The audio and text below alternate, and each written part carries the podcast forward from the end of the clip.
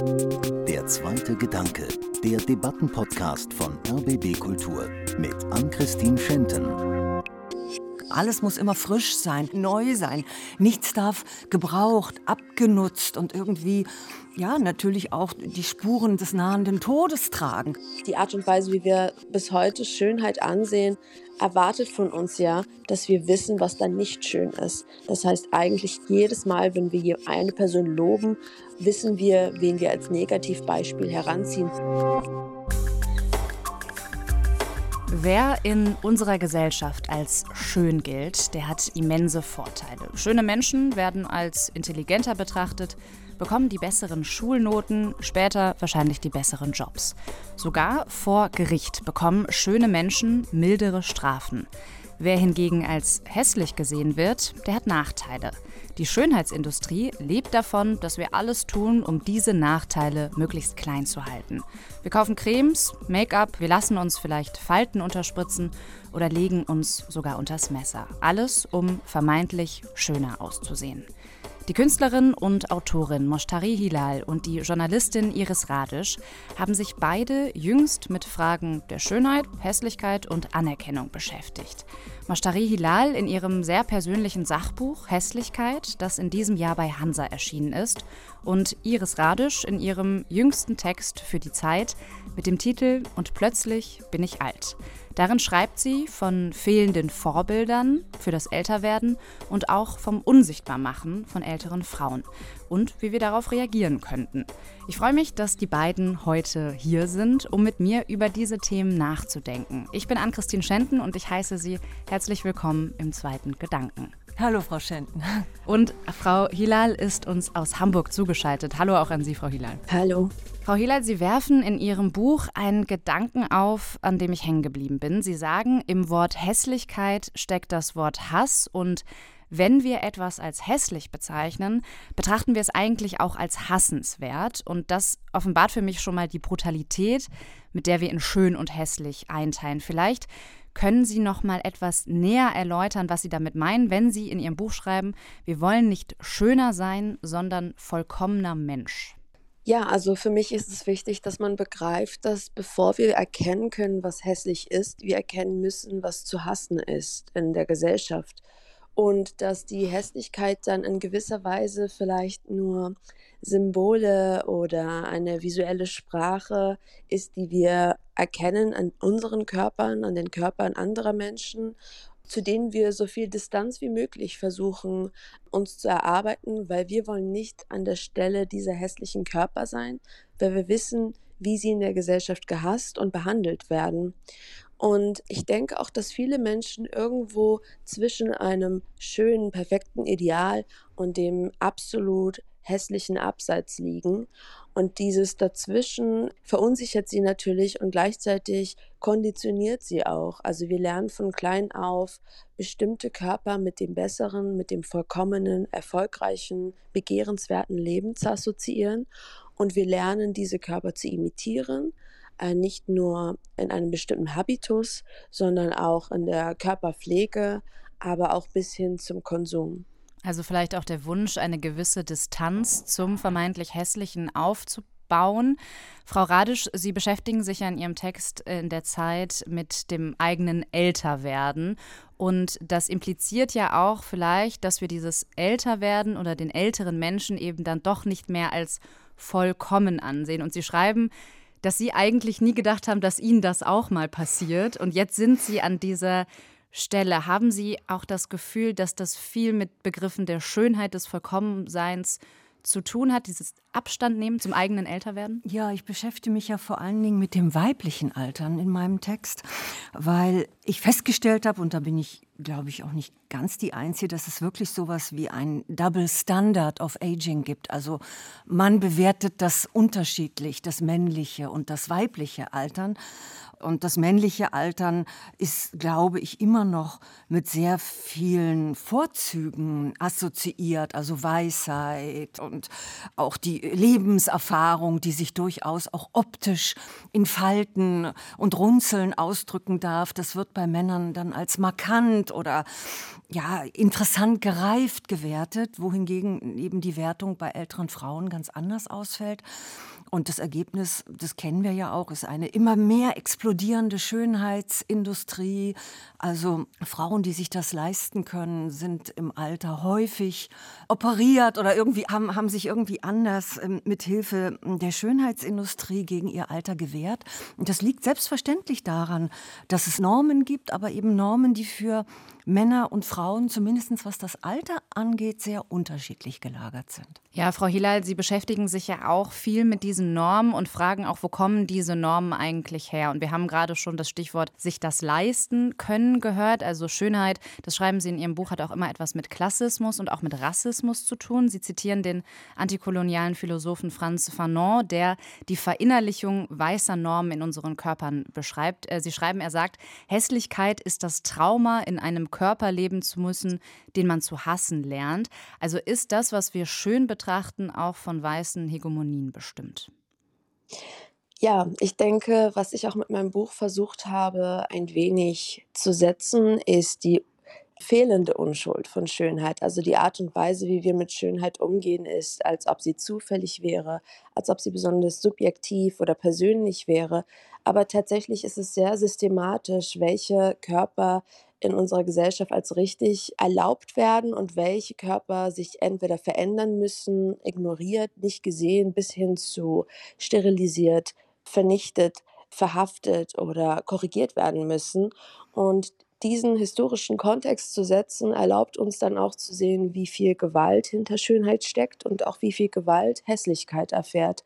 Und ich fand jetzt auch ganz interessant diese Beispiele mit dem Alter weil tatsächlich ist es so, dass wenn wir bestimmte Merkmale oder Körperpraktiken politisch aufladen, dann ist es fast schon unmöglich, sie zu tragen, ohne ein politisches Statement zu tragen. Das haben wir ja auch bei der Körperbehaarung, mhm. dass mit der feministischen Bewegung und dem Entscheiden, sich nicht zu rasieren, Achselbehaarung zu einem politischen Statement verkommen ist, obwohl es ja eigentlich einfach nur etwas ist, was jeder Körper tut. Und ich ähm, beobachte auch, wie das jetzt mit den Falten passiert. Also, dass eigentlich, und das sehen wir ja vor allem bei den sichtbarsten Frauen überhaupt, den Schauspielerinnen, Menschen im Öffentlichen, dass wenn sie entscheiden, kein Botox zu spritzen oder sich irgendwie künstlich ihr Altern aufzuhalten, dass es gefeiert wird oder dass es auf jeden Fall kommentiert werden muss, als wäre das das Unnormalste, was da vor der Kamera passieren kann. Ja, Frau Radisch, Sie nicken, ist das auch etwas, was Sie selber erleben, dass man sich rechtfertigen muss, wenn man ohne irgendwas zu machen altert? Naja, also richtig ist wahrscheinlich, dass es dann eine große Nachricht wird. Da würde ich wirklich zustimmen, dass also das Allernormalste, der Verfallsprozess des Menschen, dass das nicht mehr als normal angesehen wird, sondern eigentlich der Standard, das Glatte, das Operierte, das wieder hingekriegte irgendwie. Und dass der Verfall einfach nicht sein darf. Und das geht meiner Ansicht nach ja überhaupt einher mit einem Kult der glatten Oberfläche, ja, und dass eben Spuren nicht da sein dürfen. Alles muss immer frisch sein, neu sein. Nichts darf gebraucht, abgenutzt und irgendwie, ja, natürlich auch die Spuren des nahenden Todes tragen. All mhm. das soll möglichst nicht sichtbar sein und das wirkt auf unsere Schönheitsideale ein. Und dass das ganz besonders heftig auf Frauen einwirkt, also sowohl auf junge und dann in anderer Weise wieder auf ältere Frauen, das kann man, glaube ich, schon beobachten beobachten, obgleich ich immer häufiger höre, dass auch Männer sich inzwischen von Schönheitsidealen umstellt sehen und auch zu irgendwelchen Maßnahmen greifen. Also langsam greift das auf die ganze Gesellschaft über, aber der Druck auf Frauen ist, glaube ich, immer noch unvergleichlich hoch. Ja, ich finde dieses Stichwort, man darf eigentlich nicht an den Tod, an den Verfall erinnert werden, ganz spannend, weil das schreit ja eigentlich danach, dass wir alles tun, um eben nicht erinnert zu werden. Mhm, und genau. das ist ja auch das, was Sie am Anfang in Ihrem Text schreiben, also dass Sie eigentlich dachten, dass mir das nicht passiert. Also es ist ja so ein permanentes Verdrängen davon, oder? Naja, als ich noch jünger war, vielleicht in dem Alter von Frau Hilal, habe ich natürlich an das nahende Alter überhaupt noch nicht gedacht. Da war für mich jung sein und am Leben sein und normal sein, das war einfach alles dasselbe. Und alte Leute, ich dachte fast ja, die müssen ja so zur Welt gekommen sein. Ich konnte mir gar nicht vorstellen, dass die auch mal so glatt und jung und schön wie ich waren, ja. Also man hat, wenn man jung ist, die Alten noch nicht so richtig im Blick oder sich als Alten alten Menschen natürlich noch lange nicht im Blick. Und jetzt, wo ich langsam selber eine ältere Frau werde, blicke ich einfach zurück und sage, oh Gott, ja, wann ist mir denn das eingefallen? Also wann kamen die ersten Falten? Wann wurde mir klar, dass die Schönheit weicht, dass ich nicht mehr so attraktiv bin wie früher? Wann so? Und natürlich setzen mit dem Alter da ganz neue Überlegungen ein. Und dann merkt man eben, dass man dieses Verfallsdatum hat und überlegt sich, wie man damit umgehen will, ob man diesen Verfall ja nicht unter Umständen auch bejahen kann, weil er natürlich ein Teil des Lebens ist und weil man eben nicht alles immer nur austauscht, nur weil es ein paar Sprünge hat, sondern eben auch mit den Lebensspuren leben möchte, weil das ja vielleicht auch etwas ist, was einem gut tut, weil es ja die eigene Geschichte zeigt, weil es zeigt, was man durchgemacht hat. Also gibt ja diesen eigentlich blöden Spruch, ab 30 ist man für sein Gesicht selbst verantwortlich, ab 60 aber allemal, ja. Also es zeigt ja auch einfach, was man durchgemacht mhm. hat. So ein Gesicht ist ja auch ein bisschen so das Fotoalbum des eigenen Lebens. Und warum soll man das wegmachen lassen? Ja? Ja, Frau Hiller, Sie schreiben in Ihrem Buch ja auch über Abweichungen von der Norm, die Sie schon in einem sehr jungen Alter gemerkt haben, beziehungsweise die Ihnen zugeschrieben wurden. Sie schreiben viel über Ihre Nase, die dann zum Beispiel als nicht passend empfunden wurde und wo Sie auch Diskriminierung als junges Mädchen erlebt haben. Vielleicht beschreiben Sie nochmal dieses Gefühl, also was macht das mit einem, wenn man so jung merkt, irgendwie passe ich da gerade nicht rein? Ja, also ich beginne mein Buch mit der Perspektive einer 14-Jährigen, die nach Deutschland geflüchtet ist im jungen Alter, das heißt schon als eine Minderheit hier aufwächst und das Gefühl der Selbstentfremdung durch eine Kultur, die sie ja eigentlich gar nicht repräsentiert und auch verneint, prägt sie sehr stark, aber genauso die Pubertät, nämlich das Gefühl, was muss ich alles machen, um als weiblich genug anerkannt zu werden. Und das sind so die zwei Pole, die für mich sehr zentral waren in, dem, in der Vorstellung von Schönheit. Zum einen Zivilisation und Moderne, aber auch Weißsein und dann aber auch Weiblichkeit. Hätte jemand anderes dieses Buch geschrieben, wären dann vielleicht die Kapitel anders ausgefallen und nicht so sehr fokussiert auf die Nasenoperation oder Körperhaarentfernung. Das ist relativ austauschbar, aber was nicht austauschbar ist, ist nämlich dieses Gefühl, nicht gut genug zu sein und gleichzeitig ähm, zu versuchen, diese Ideale von Normalität und Perfektion, die unsere Gesellschaft uns vorsetzen, zu imitieren. Und ich fand jetzt auch gerade, wie Sie den Begriff Verfall verwendet haben, sehr interessant und ich wollte darauf eingehen, weil wenn wir diese ganzen kulturellen, ja vielleicht auch Aspekte, die ja dann auch variieren über Zeit und Geografie wegnehmen, dann sind das schon gewisse Konstante, was wir für schön halten und was wir für hässlich halten und gewisse Vorstellungen, was der Körper, der menschliche Körper für die Gesellschaft leisten muss. Also dieser Leistungsdruck der Fähigkeit, Produktivität, Reproduktionsfähigkeit, einen gewissen Nutzen für die Gesellschaft bringen muss. Und wenn das nicht der Fall ist, dann wird der Körper auch gehasst. Und Alter ist natürlich so ein Aspekt, wo der Körper aufhört, immer mehr der neoliberalen produktiven Gesellschaft zu nutzen und deshalb ja auch so ein bisschen aus einem Raster rausfällt. Und ich finde das Alter auch deshalb interessant, weil unabhängig davon, wie man geboren ist, wie sehr man vielleicht einem Ideal, einer Norm, einer Schönheit entsprochen hat, gibt es Dinge, die im menschlichen Leben passieren. Dazu gehört auch Krankheit oder ein Unfall, wenn der Körper radikal verändert wird durch Gewalt von außen oder im langsamen Altern. Da erlebt man ja trotzdem, wie man aus dieser Norm rausfällt und ähm, Sie haben ja auch sehr gut beschrieben, was das mit einem selbst macht und dem Gefühl, sich eigentlich mit der eigenen Sterblichkeit und Verletzlichkeit auseinanderzusetzen und da vielleicht auch ein wenig mehr Empathie und Verständnis für die Sterblichkeit und Verletzlichkeit aller anderen Menschen zu entwickeln. Und die Art und Weise, wie unsere moderne Gesellschaft mit Aussehen, mit Körpern, aber auch einfach mit Menschenleben umgeht, ist ja erst gar nicht über diese Sterblichkeit und Verletzlichkeit nachzudenken, so ein wenig darüber hinwegzutäuschen und uns alle wie Objekte oder Projekte, Programme zu erziehen. Und so sehen wir irgendwann dann auch auf uns selbst. Ja, ich würde Ihnen, glaube ich, schon zustimmen, wenn Sie sagen, die Produktivität in neoliberalen Gesellschaften ist so ein Parameter, an dem man dann als alter Mensch einfach über die Klippe geht und eben nicht mehr produktiv und uninteressant ist. Da würde ich Ihnen absolut zustimmen, dass diese Leistungserwartung unter Umständen auch an dieser Altersdiskriminierung teilhat zumindest. Wo ich Ihnen aber nicht so ganz zustimmen würde, ist, dass diese, ja, diese Enge, diese Bedrängnis, ähm, die Schönheit Schönheitsnormen auf uns ausüben, ein Merkmal nur der westlichen neoliberalen Gesellschaft sind. Das glaube ich nicht. Ich glaube, dass man durch die gesamte Kulturgeschichte der Menschheit, soweit sie uns durch Zeugnisse, durch Kunstwerke, durch Bilder überliefert ist, sehen können, wie Druck vor allen Dingen auf weibliche Körper ausgeübt wurde. Sie sehen das an der, an der Geschichte der Mode. Wie entsetzlich wurden Frauenkörper da früher eingeschnürt? Welchen Normen an, an Wespenteilchen zum Beispiel oder an ganz kleinen Füßen und was noch alles musste man entsprechen? Sie kennen es auch heute noch aus anderen kulturellen Räumen was Frauen alles verdecken müssen, um als ehrbar zu gelten. Also dieser Übergriff, auch wirklich heftige und eingreifende Übergriff auf den menschlichen Körper, der ist meiner Ansicht nach aus allen Kulturen überliefert. Also insofern würde ich nicht sagen, der Neoliberalismus hat sicherlich viele Fallstricke und vieles, was an ihm schrecklich ist, aber das Schönheitsideal ist nicht das, was er nun einzig auf den Markt gebracht hat. Frau Hilal, wollen Sie da direkt darauf entgegnen? Ja, ich glaube, da stimmen wir uns tatsächlich auch weiterhin zu. Äh, ich habe jetzt in dem einen Argument das natürlich ein wenig enger und zugespitzter formuliert, aber ich sehe genauso wie Sie natürlich auch diesen ein Verlangen nach Identitätsstiftung und Kontrolle durch die Körper von Menschen, aber vor allem durch die Körper von Frauen. Und das war genauso der Fall in vormodernen Gesellschaften als auch jetzt aktuell in unterschiedlichen Ländern.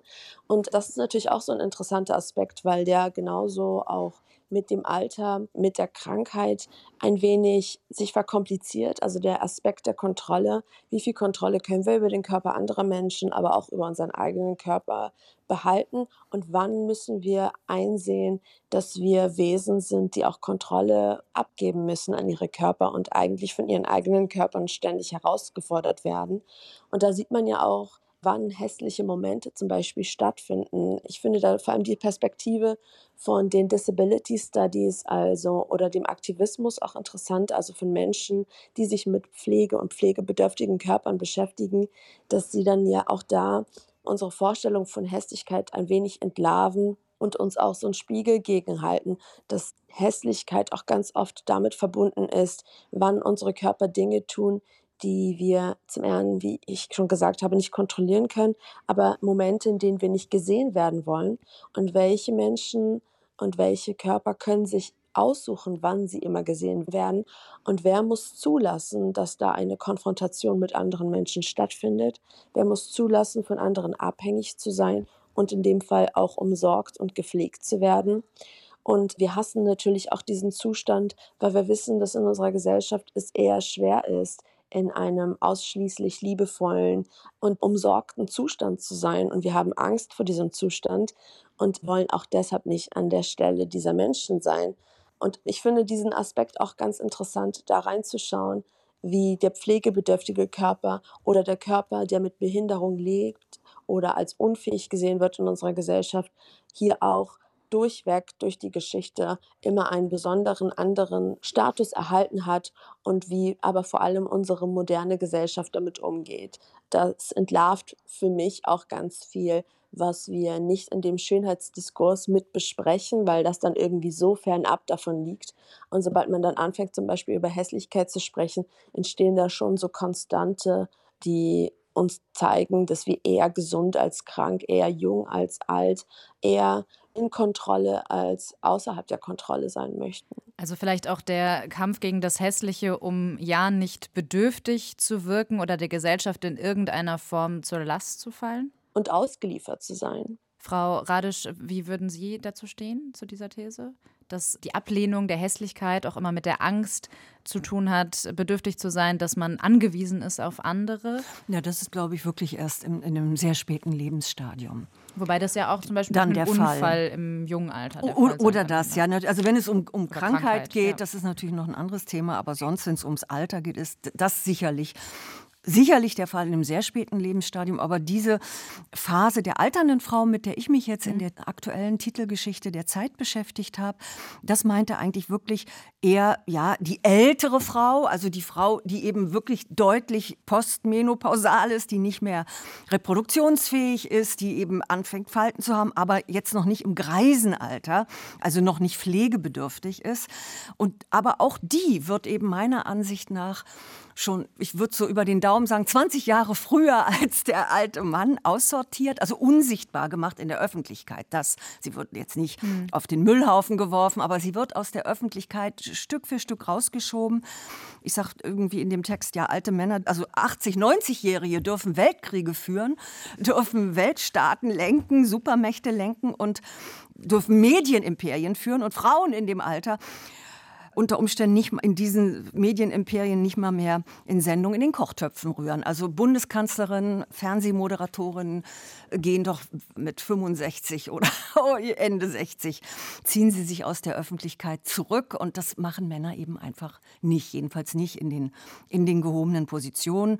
Dasselbe habe ich festgestellt für Schauspielerinnen, die eigentlich furchtbare Rollen in diesem Alter spielen müssen, meistens nur völlig aufgekratzte Teenager, Seniorinnen, keine würdevollen Rollen, die Frauen eben auch unter Umständen in der Pracht ihres Verfalls zeigen, also in, in, oder in einem ehrlichen Zustand, sondern also natürlich gibt es Beispiele von wunderbaren alten Frauen, das ist ganz selbstverständlich, aber es sind eben immer Ausnahmen. Und die Regel finde ich nach wie vor in der Öffentlichkeit sieht man wenig Vorbilder, an denen man sich orientieren könnte, denn so ganz ohne Normen und Vorbilder funktioniert der Mensch ja nicht. So mhm. schön das wäre, dass sich jeder sein eigenes Modell, Lebensmodell, Schönheitsideal baut. Das ist natürlich, das wäre wunderbar, wenn wir so individuell leben könnten, aber wir sind ja soziale Wesen.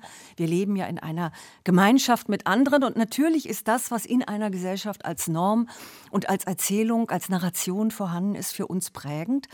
Und da fehlt es in meinen Augen sehr an schönen, überzeugenden Erzählungen von älteren Frauen. Ja, Sie schreiben ja auch immer von der souveränen älteren Frau. Ja. Was meinen Sie eigentlich mit diesem souverän? Naja, selbstbestimmt. Also die sich nicht reinpressen lässt in die Schachteln, die eben vorrätig sind. Also eben zum Beispiel diese Senioren, die nochmal ordentlich auf den Putz haut, die mit dem Prosecco-Glas in der Hand irgendwie die ICEs unsicher macht. Also die so ein eher pubertäres Verhalten an den Tag legt. Das mag ganz schön sein, aber so wie das in diesen Seniorinnenfilmen geschildert ist, wirkte das auf mich ein bisschen albern und eigentlich auch ja, mehr, mehr wie eine, wie eine sehr reduzierte mhm. Fantasie von Altern, dass ich mir doch irgendwie anders, ich mir selber anders vorstelle. Und souverän heißt für mich natürlich im weitesten Sinne autonom und soweit es geht von Fremdbildern befreit. Mhm.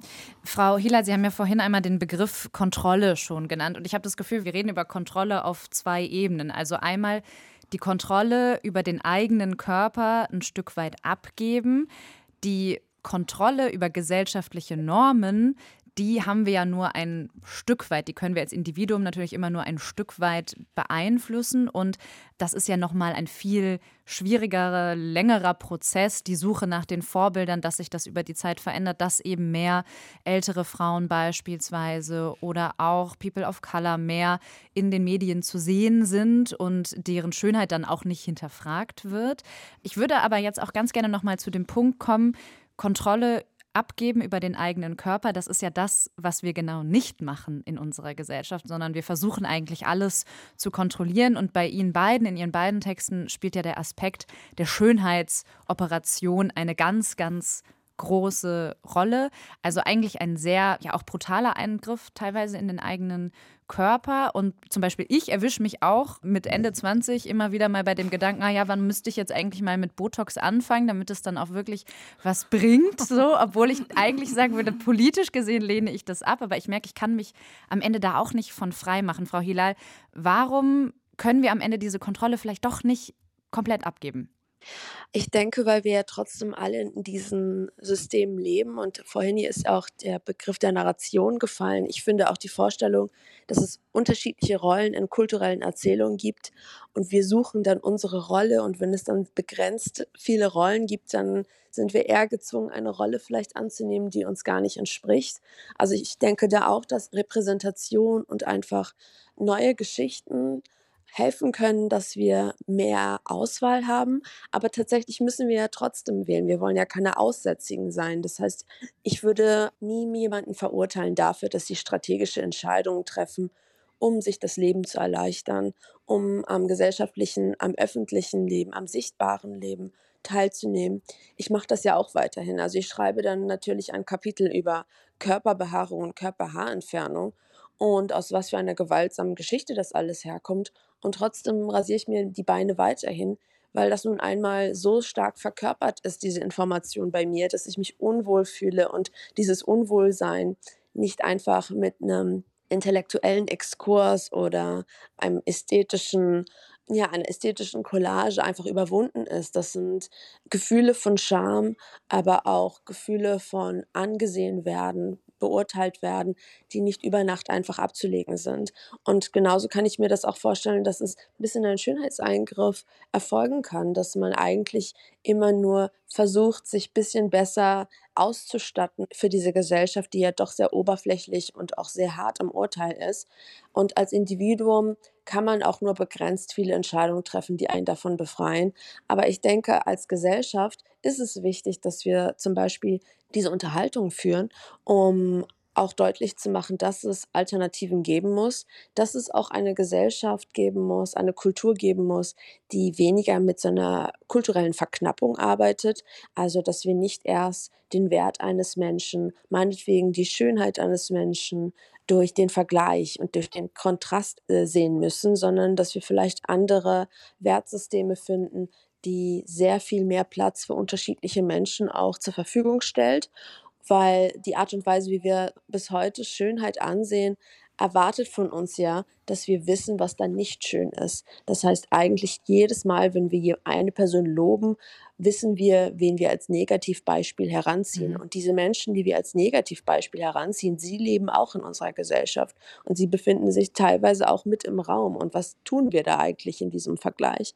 Und das finde ich interessanter, also so eine gemeinschaftliche Antwort darauf finden und neue Erzählungen schaffen, als individuell Menschen mhm zur Verantwortung ziehen für ihre Entscheidungen. Ja, da würde ich total zustimmen. Ich glaube auch, das Hauptproblem ist unser enges Bilderreservoir, was wir haben. Das ist wahnsinnig stereotyp. Das ist ich weiß nicht, ob es nicht sogar heute ganz besonders eng geworden ist und bin ich mir jetzt gar nicht ganz sicher, möchte ich nicht mit Sicherheit machen, aber ich habe manchmal so das Gefühl, das, was als schön gilt, wird immer enger. Also das Spektrum dessen, was da noch schön und nicht schön ist, ist immer rigider gezogen, obwohl wir in so einer pluralistischen und freien Gesellschaft leben. Und dieses Bilderreservoir zu erweitern, ist, glaube ich, wirklich ungeheuer wichtig und dass da eben Menschen allen Alters, aller, aller Farben, aller jedes Faltengrades sozusagen in diesem Reservoir vorhanden sind und auch öffentlich. Das ist eben ganz wichtig. Viele Leser und Leserinnen vor allen Dingen haben mir jetzt auf meine Titelgeschichte geschrieben, na, fühlen Sie sich doch einfach wohl, seien Sie doch einfach eine souveräne Alte, dann ist doch alles gut. Nein, möchte ich da antworten, dann ist eben nicht alles gut, weil es geht um unser gemeinsames Bilderreservoir, um unsere gemeinsamen Erzählungen. Wir sind nicht einzeln auf der Welt und es kann mir nicht nur alleine gut gehen mit meinen Verhalten und mit meinem Alter. Ich bin eingebettet und ich möchte natürlich auch ungern ausgeschlossen werden aus dieser öffentlichen Ausstellung, ja, die eben mhm. da ist. Und deswegen stimme ich Frau Hiller ganz und gar zu, dass dieses Bilderreservoir unser größtes Problem ist, an dem wir alle gemeinsam arbeiten müssen. Ja, was ich spannend finde bei dieser Frage ist, dass wir eigentlich in den letzten Jahren gesehen haben, dass das durchaus passiert. Allerdings natürlich in einem kapitalistischen Kontext. Also wir sehen, dass beispielsweise jetzt Barbies produziert werden, die auch etwas dicker sind, die eine Behinderung haben, die eine Diversität vermeintlich darstellen. Oder wir sehen das in den sozialen Medien. Und trotzdem habe ich genau wie Sie, Frau Radisch, das Gefühl, dass das Schönheitsbild trotzdem enger wird. Also wenn ich mir beispielsweise anschaue, was Instagram mir für äh, Filter anbietet, dann sind das mhm. schon Filter, die mich an die Norm, an eine mhm. schlanke, weiße, schmalnasige Norm mhm. irgendwie anpassen. Also da funktioniert das ja scheinbar nicht, obwohl trotzdem diese Vorbilder vielleicht mehr vorkommen, als sie das noch vor 50 Jahren gewesen sind. Frau Hieler, wie sehen Sie das? Ich denke auch, dass der Druck eigentlich steigt, perfekt zu sein. Und dieses Perfekt ist vielleicht ein bisschen nuancierter. Vielleicht sieht dieses Perfekt auch dick und glatt und symmetrisch oder im Rollstuhl glatt und symmetrisch aus, aber bestimmte Vorstellungen von Perfektion bleiben und sie werden sich einfach vermischen mit einzelnen Identitäten oder Körperformen, die vorher ausgeschlossen waren. Aber wir werden nie eine Gleichzeitigkeit von diesen Dingen sehen. Wir werden nie eine schwarze Frau mit Behinderung, mit Kopftuch, im Rollstuhl, die auch noch dick ist, sehen. Das wird nicht stattfinden, weil die Art und Weise, wie mhm. unsere öffentliche Kultur damit umgeht, ist ja schon in einer tokenisierenden mhm. Art und Weise. Das heißt, es gibt immer nur einen Platz für jeweils eine Diskriminierungsform und niemals dürfen sie in der Mehrheit sein und niemals mhm. dürfen sie selbstverständlich auch stattfinden in diesen Räumen. Ja. Und ähm, was ich halt auch interessant finde, ist, diese Pflicht, die auch sehr, sehr stark wird, weil uns verkauft wird, dass wir jetzt eigentlich in einem demokratischen Schönheitsdiskurs leben. Jeder kann schön sein und Schönheit wird noch stärker zur Pflicht, weil wir so viele Produkte und auch Behandlungen zur Verfügung mhm. haben, die noch nie so bezahlbar waren, noch nie so zugänglich waren unser Internet ist voll mit Anleitungen, mit Tutorials. Schritt für Schritt kann man eigentlich sich nicht nur operieren anders, sondern auch, man kann seine Gesichtskonturen auch schon bereits anders schminken. Wir können unsere Ernährung umstellen ohne Ernährungsberater. Wir können uns Fitnesspläne selbst entwerfen ohne Fitnesstrainer. Es ist eigentlich alles viel einfacher, so wird uns das verkauft. Und weil das alles so zugänglicher und einfacher ist, sind wir selbst schuld, wenn wir am Ende dann doch noch hässlich sind oder doch noch dem Ideal nicht entsprechen. Und daher denke ich, dass diese Reproduzierbarkeit dieser Schönheit, weil sie so künstlich geworden ist, weil sie noch imitierfähiger geworden ist, noch stärker geworden. Also unser Schönheitsbild ist noch mit noch mehr Druck verbunden, weil wir nicht mehr so geboren sein müssen, sondern weil mhm. jeder jetzt so werden kann. Mhm. Das hat natürlich auch was mit diesem Konstruktivismus zu tun, mit dem wir leben, dass wir also letztlich davon ausgehen, dass wir uns entwerfen können. Also mhm. diese alte sartrische Idee, man entwirft sein Leben quasi frei. Ja, und man kann es nach seinen inneren Bedürfnissen auch umbauen. Ja, das ist also diese, diese Idee, dass ich im Grunde unter Umständen in einem falschen Körper stecke, weil ich innerlich genau weiß, wie mein richtiger Körper sein muss. Also ich gehe von meinem inneren Gefühl aus und entwerfe dann und jetzt eben mittels Industrie oder was, was auch immer, entwerfe dann den richtigen Körper, der zu meinem inneren Gefühl passt. Also, dass wir diese Umbaumöglichkeiten überhaupt haben, das verdankt sich nun wirklich der Hochmoderne, mhm. in der wir leben, wo es eben den alten Naturbegriff als das immer schon gegebene so nicht mehr gibt. Natur ist das, was wir umbauen können. Das ist natürlich unser moderner Naturbegriff. Das ist nur eine Grundlage, auf der wir bauen. Mehr ist das eigentlich nicht. Und insofern respektieren wir sie natürlich nicht. Wenn man dann sagt, ja, warum baust du dich nicht um? Da haben Sie auch völlig recht, Frau Hiller, dann ist man eigentlich schon schuldig. Oder man hat nicht genug Geld oder man ist mhm. sozial eben nicht in der Lage, sich nach seinen Vorstellungen umzubauen. Und das, das bringt auf der einen Seite sehr viel Freiheit weil man sich eben seinem Schicksal nicht ergeben muss. Man darf kämpfen, man darf etwas tun. Also der Freiheitsaspekt, der ist durchaus zu würdigen. Auf der anderen Seite bringt es aber eben auch den Zwang und es bringt die Abwertung dessen, was früher einmal Natur war, nämlich etwas Naturgegebenes. Ja, also quasi wir müssen den Zustand der vermeintlichen Hässlichkeit irgendwie überwinden. Ich finde, Sie beschreiben das in Ihrem Buch ganz schön, Frau Hilal, weil Sie ja auch Ihre eigene Familiengeschichte illustrieren und schreiben, wie viele Frauen in ihrer Familie mit ihrer vermeintlich zu großen Nase zu kämpfen hatten und wie eigentlich, wie selbstverständlich davon ausgegangen wird, dass da etwas dran geändert werden muss, dass at einem bestimmten Alter eben eine Schönheitsoperation durchgeführt werden muss. Sie haben sich ja irgendwann bewusst dazu entschieden, genau das nicht zu machen. Wie anstrengend war das vielleicht auch für Sie, genau das Gegenteil von dem zu tun, was dann vielleicht erwartet wurde? Ja, also für mich war das tatsächlich nicht so dramatisch, mich dagegen zu entscheiden, weil ich mir auch sowieso einen kuriosen Beruf ausgewählt hatte. Ich wollte Künstlerin werden und irgendwie gibt es ja auch diese Lebensbereiche, in denen man sich einiges erlauben kann, die man sich in anderen Lebensbereichen nicht erlauben kann. Aber ja, also dieser Druck, der dann ja auch so weitergegeben wird in der Familie, weil dann ja vielleicht auch, wenn eine Person sich nicht die Nase operiert, aber alle anderen schon, da gibt es ja auch eine Erzählung in meinem Buch von einer Freundin, deren Schwestern und auch Mutter alle sich die Nase operiert haben und nur sie nicht und eigentlich ihre Nase die ganze Familie dann entlarvt, weil man an ihrer Nase sehen kann, dass eigentlich diese Familie eine andere Nase vererbt. Und das ist ja auch so ein Aspekt, das nicht zufällig, also ich benutze auch nicht zufällig den Begriff entlarven, weil wenn man sich die Geschichte der Nasenoperation anschaut, dann ist es eine Geschichte der Assimilation.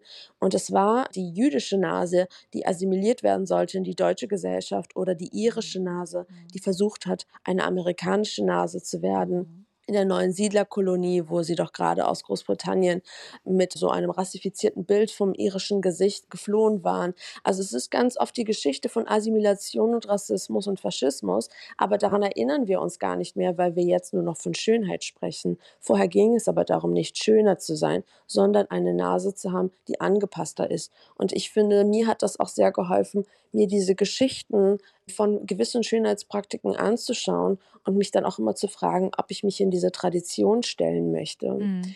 Genau, Sie schreiben über einen jüdischen Schönheitschirurgen, Jacques Joseph, der schon vor der Machtergreifung der Nazis vermeintlich jüdisch aussehende Nasen operiert hat, um den Menschen ein glücklicheres Leben zu ermöglichen. Und Sie sagen, naja, am Ende hat ja diese Assimilierung die Menschen auch nicht gerettet. Und das ist ja auch das Brutale, was wir teilweise versuchen, uns anzupassen, aber am Ende rettet es uns nicht. Mhm. Genau, ich finde, das ähm, schließt eigentlich auch ganz gut zu dem an, worüber wir gerade eben gesprochen haben. Also dieses, dass wir denken, wir sind im falschen Körper. Also das ist auch das, wovon Fanon spricht, dass wir eigentlich internalisieren, eine Selbstentfremdung stattfindet, dass wir uns entfremden von der eigenen Identität, von dem eigenen Körper, weil wir von der Gesellschaft ein anderes Menschenbild erlernen, aber wir entsprechen nicht dem Menschenbild. Was passiert dann? Und Heather Widows spricht zum Beispiel auch vom imaginierten Selbst. Also, dass wir eigentlich fast schon das gute Leben, Vergnügen uns selbst nicht wünschen, sondern diesem imaginierten Selbst wünschen, also einer Vorstellung von uns, die nur stattfindet und gar nicht wahr ist. Und diese Vorstellung reicht eigentlich, dass wir unser ganzes Leben danach strukturieren und ausrichten und auch gewaltsame Praktiken in Kauf nehmen, damit wir uns diesem imaginierten Selbst so weit wie möglich anpassen. Und was passiert eigentlich, wenn dieses imaginierte Selbst gar nicht so frei gewählt ist, wie uns das die Gesellschaft vormacht, sondern eins ist, das wir erlernt haben. Und im Fall von faschistischen Gesellschaften, wie zum Beispiel der deutschen Gesellschaft, in der dann Jacques Joseph operiert hat, ist es ja dann so, dass dieses Vorbild ein Vorbild ist, das einen ausschließt. Das ist mhm. ein Vorbild, das uns als Feindbild sieht und was passiert eigentlich mit dem Menschen, wenn man versucht, genau dieses Bild zu imitieren und was passiert, wenn keine operierte Nase darüber hinwegtäuschen kann, dass man nur eine Kopie dieses anderen ist und dieses andere fühlt sich dann authentischer, wenn es dann auch beobachtet, wie alle anderen versuchen es zu imitieren. Also wir bestätigen ja dann auch die Macht und die Rolle dieses exklusiven Menschenbildes, wenn wir als marginalisierte und ausgegrenzte Menschen versuchen, ein Leben lang dem näher zu kommen, anstatt uns auch unsere Existenz und alles, was damit zusammenhängt, einfach auch bestimmt durchzusetzen. Das finde ich sehr interessant, aber die Frage, die sich mir dann dabei sofort stellt, ist, woher weiß ich eigentlich, ob mein internalisiertes Selbstbild echt ist oder von der Gesellschaft aufoktroyiert oder von den mhm. dort geltenden Normen? Wie kann ich das unterscheiden? Das, glaube ich, ist eigentlich der Knackpunkt, dass man das fast nicht wirklich entscheiden kann, weil es ist ja durchaus denkbar, dass ich ein Bild von mir entwerfe, ganz aus mir selbst und mich dann daraufhin ändern möchte. Das kann doch sein. Ich stelle mich einfach vor, ach, ich bin noch mal jünger, ich bin noch mal dünner und das entspricht mir. Das bin viel mehr ich als diese jetzt etwas dicke, etwas faltige Dame. Ich will mich noch mal neu entwerfen. Das machen doch viele Menschen und es kann doch wirklich sein, dass da sowas wie ihr ureigenstes Ich sich zu Wort meldet und dann auch Maßnahmen ergreift live Diäten macht und was spritzt und ich weiß nicht. Und nur um sich selbst wieder näher zu kommen. Kann aber auch sein, dass das, was ich da für mich selbst halte, im Grunde die Norm ist, die ich überall aufgesogen habe aus den Bildern, aus den Filmen, aus allem, was mich umgibt.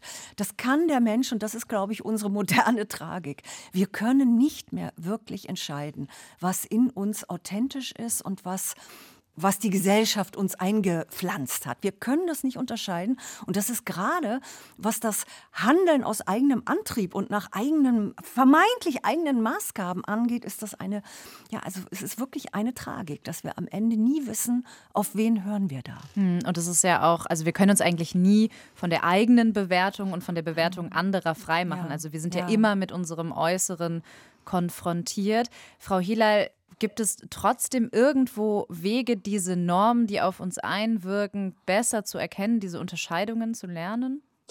Also ich bin da völlig bei Ihnen, dass es immer schwieriger ist, retrospektiv den Moment zu identifizieren, wo etwas von außen reingekommen ist und man weiß ja gar nicht mehr, wo die eigenen Gedanken angefangen haben und mhm. wann die mhm. fremden Gedanken mhm. Sich da eingemischt haben und dann auch vermischt haben. Und ich finde tatsächlich, also für mich persönlich, der Ansatz in meinem Buch ist nämlich historischer Kontext und auch dieses geleitete Erinnern. Und ähm, deshalb habe ich mich auch für diese Buchform entschieden, weil ich glaube, es hilft, wenn man das persönliche Gedächtnis in ein kollektives historisches Gedächtnis setzt und da vielleicht auch sieht, wo sind die Parallelen, wo kann ich eventuell dann doch historische und politische Momente identifizieren, die ziemlich viel Erklärung erbieten, weshalb eine Sache sich mehr durchgesetzt hat als die andere? Und auch gar nicht so sehr, dass man danach ab dem Zeitpunkt alles verlernt, sondern einfach einen Kontext schafft für das eigene Empfinden. Also ich habe versucht in meinem Buch meine persönlich empfundene Hässlichkeit erst einmal anzuerkennen und mich damit zu konfrontieren, egal mit wie viel Scham das auch behaftet war, also eine Sprache dafür auch zu finden, weil sobald man darüber spricht, schämt man sich nicht mehr so sehr, und dann ist es auch ein Objekt, mit dem man sich auseinandersetzen kann und dann diese persönlich empfundene Hässlichkeit in einen historischen Kontext setzen. Also was wurde von unserer Gesellschaft als hässlich erklärt? Kann man eigentlich schauen, wann das angefangen hat und mit welchen Methoden und weshalb? Und das war mein Versuch. Und ich glaube, das hat mir persönlich, aber das äh, bekomme ich auch von meinen LeserInnen zurückgespiegelt, auch wieder so ein Gefühl der Kontrolle gegeben darüber, dass man nicht auch einfach alle Gedanken und Gefühle, die man hat, für authentisch, für mhm. persönlich und individuell erachtet, sondern sich auch mitverantwortlich fühlt, aber auch mit betroffen fühlt von diesen größeren kulturellen Erzählungen und zumindest entscheiden kann, ob man weitermacht oder ob man an bestimmten Stellen brechen möchte. Ja, Frau Radisch, wie gehen Sie mit dieser Scham um oder wie versuchen Sie das für sich zu kontrollieren? Sie meinen die Scham des Altwerdens? Wenn Sie das, das, wenn Sie das für sich überhaupt so als Scham erstmal benennen würden, wenn Sie dieses Gefühl. Ja, Scham kennen, ja. Ist, ist vielleicht zu stark, weil das gehört ja mit schon in diese Formierung, die man durchläuft, dass man natürlich weiß, dass man als ältere Frau nicht mehr so attraktiv ist. Darauf ist man ja äh, schon durch die, auch durch die gesellschaftlichen Erzählungen eingestimmt. Und wenn das dann eintritt und man spürt und man kommt in den Raum und keiner guckt mehr hin und weiß, das war vor 20 Jahren noch ganz anders, also nickt man das innerlich fast schon ab, mhm. weil das auch mit zu diesen Narrationen gehört, auf die man vorbereitet war, wo man sagt, ja, okay, jetzt ist es soweit, ja. Und kann sich sogar, dass ich empfinde das sogar inzwischen als eine Freiheit, muss mhm. ich sagen, weil ich von diesen Erwartungen, als Frau beachtet zu werden, als Frau anerkannt zu werden, schön gefunden zu werden, die haben mich in meinen jüngeren Jahren durchaus auch sehr bedrückt und auch sehr bedrängt. Ich fand es auch übrigens nicht immer angenehm, aufgrund meiner vermeintlichen Schönheit so anerkannt zu werden. Also wir haben bisher ja immer nur davon gesprochen, dass das gut ist, dass man dann als erfolgreich gilt. Ich habe das oft auch als sehr bedrückend empfunden, weil ich dann dachte, ach, die lassen mich das ja hier nur machen oder die nehmen mich ja hier nur, weil ich so und so aussehe. Also ich wollte eigentlich auch immer für meine äh, nicht optische Leistung anerkannt werden und das fehlte mir dann. Also insofern in vielerlei Hinsicht fühle ich mich auch frei, eben auch frei vom männlichen Blick ist eigentlich eine Freiheit, für die ich mich nicht rühmen möchte, weil das im Grunde wäre es viel schöner, sich immer frei vom männlichen Blick zu fühlen. Aber diese Freiheit im Alter vom männlichen Blick, die empfinde ich als durchaus sehr sehr genießenswert. Also es hat wirklich auch ganz andere Aspekte, die man die nicht nur tragisch sind. Ja, das ist übrigens auch etwas, was ich merke an mir, dass desto älter ich werde, desto freier kann ich mich davon machen und deswegen sagen Sie mit 29, ich, um Gottes 29. Willen. Nein, nein, nein, aber ich merke, dass ich quasi in der in der Erwartung irgendwann älter zu werden auch teilweise, also ich fürchte mich davor nicht mm. so sehr, weil mm. man vielleicht auch mehr diese Geschichten hört und dann auch merkt, dass da auch eine Freiheit drin steckt. Das wäre natürlich viel schöner, wenn diese Freiheit immer da wäre. Ja, natürlich. Ich danke Ihnen beiden für das Gespräch, Frau Hilal und Frau Radisch. Gerne. Vielen Dank auch.